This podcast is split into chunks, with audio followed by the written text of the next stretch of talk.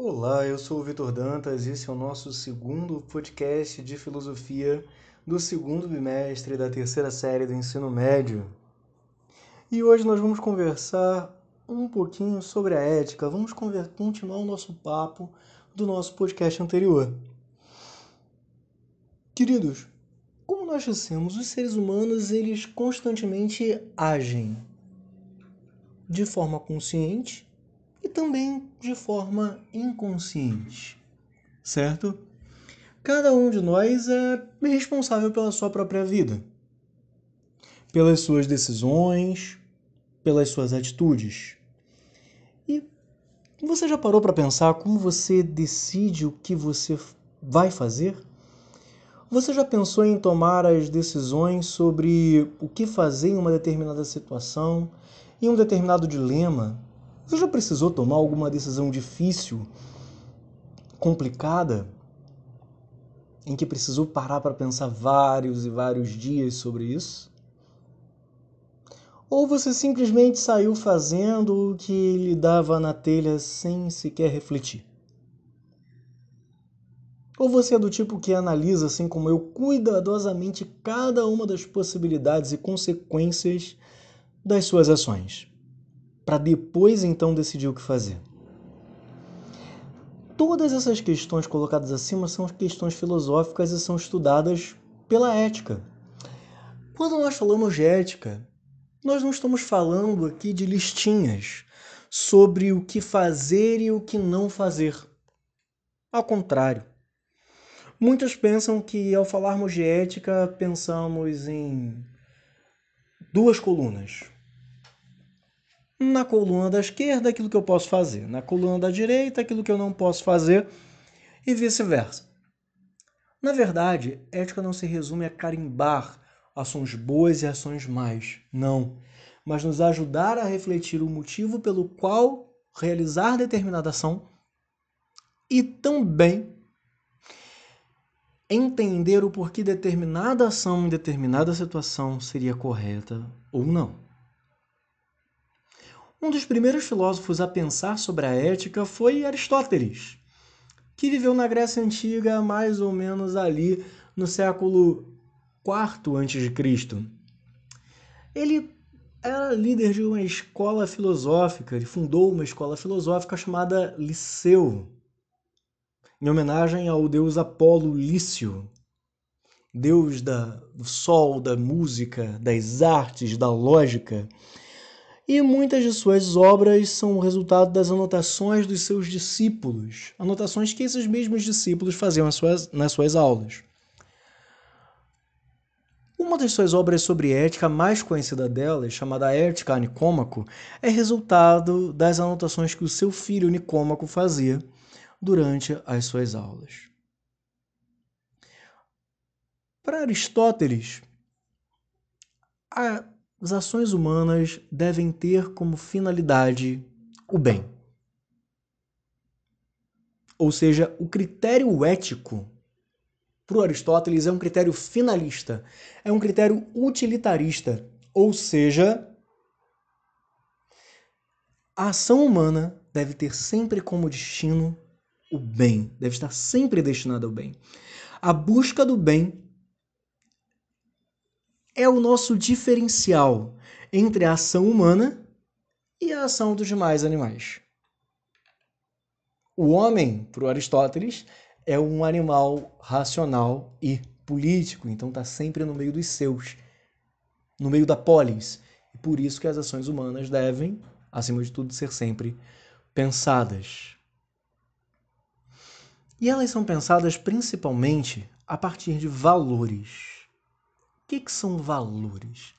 Valores são princípios de ação que constituem o nosso modo de ser no mundo. Desde a nossa infância, nós estamos sujeitos à influência do meio social. Por intermédio da família, da escola, dos amigos, dos meios de comunicação de massa, principalmente televisão, internet, às vezes rádio, jornal, enfim através de algo que você certamente aprendeu ou aprenderá em sociologia, que nós chamamos de processos de socialização primário e secundário.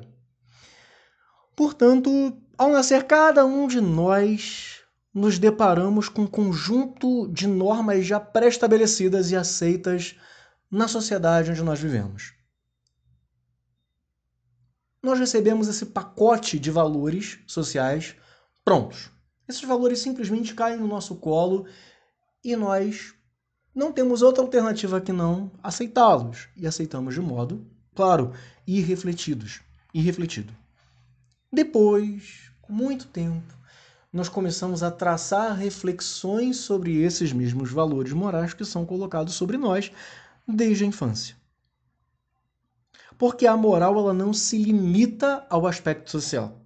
Pois à medida em que o indivíduo ele vai desenvolvendo a sua reflexão crítica, e a filosofia tem esse papel fundamental nos valores é, herdados, o ser, hum, o ser humano passa a colocar esses valores herdados desde a infância em questão e passa a analisar o seu proceder diante desses valores e também a procedência da sua ação conforme esses valores.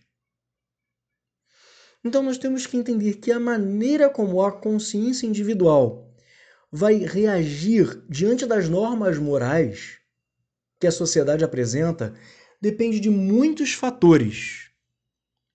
Alguns são fatores pessoais, como formação familiar, caráter, temperamento, vivências, certo? Outros são fatores oriundos das instituições sociais, como, por exemplo, regime político, organização social, instituição religiosa a qual faz parte, a religião que você e sua família praticam, sistema econômico no qual se vive, instituições culturais das quais se frequenta, meios de comunicação de massa dos quais se faz uso, que se consome, por exemplo, canais de televisão, veículos de internet, etc. E tudo isso pode criar possibilidades ou impor até mesmo obstáculos à criticidade das normas morais apresentadas ou impostas pela sociedade à pessoa em questão. Um exemplo simples. Vamos pensar o seguinte: imagina um condutor de um veículo, um motorista, certo? Ele está lá andando numa rua e o correto seria que ele parasse antes da faixa de pedestre. errei aqui, pedestre. Pedestre, exato. De maneira espontânea a permitir que os pedestres atravessassem na rua numa boa. E ele estaria respeitando não só o Código Brasileiro de Trânsito, mas também as normas morais e as pessoas que ali estavam, que ali estiverem, certo? Entretanto, se ele para o veículo simplesmente pelo fato de ter receio de receber uma multa, o comportamento dele está limitado a um ato mecânico sem uma reflexão crítica, ou seja, ele apenas está cumprindo uma lei. Ele está agindo irrefletidamente, de forma heteronômica. Como assim? Está acolhendo uma norma que vem de fora, externa a ele, mas de modo irrefletido. Ele não parou, esse motorista no caso, né, que a gente pode chamar de Joãozinho, ele não parou porque pensou nos outros que estavam atravessando e poderiam se acidentar, se machucar ou até perder a vida se fossem atropelados. Não, ele não pensou em no, no próximo, não, não pensou em nada. Ele pensou apenas em levar ou não uma multa. Ele não refletiu, ele não pensou no próximo, ele não agiu de forma autônoma aí. Notem, ele agiu de forma mecânica apenas com medo da punição legal. Agiu corretamente? Sim, mas agiu irrefletidamente. Certo? Foi errado? Não. Mas é desejável ter por princípio de ação somente a lei? Claro que não. Porque existem situações, como já falamos no podcast anterior, que a lei não prevê. Então, será que só cumprir a lei é ser de fato alguém cujas ações se direcionam ao bem? Porque existem coisas que a lei não esclarece. Joãozinho, no nosso exemplo, agiu apenas conforme a lei. Agiu bem, fez o que deveria fazer, mas agiu, ainda assim, de forma irrefletida. Quando falamos de moral, temos que ter em mente o que uma pessoa sabe daquilo que precisa ser feito, sem precisar ter medo da lei, sem precisar interiorizar, agindo de forma natural, independentemente de vantagens e prejuízos. Ou seja, uma pessoa no seu agir moral é aquela que pensa no outro e pensa na sociedade, independentemente de ganhar um prêmio ou receber uma punição. Certo? Queridos, hoje ficamos por aqui.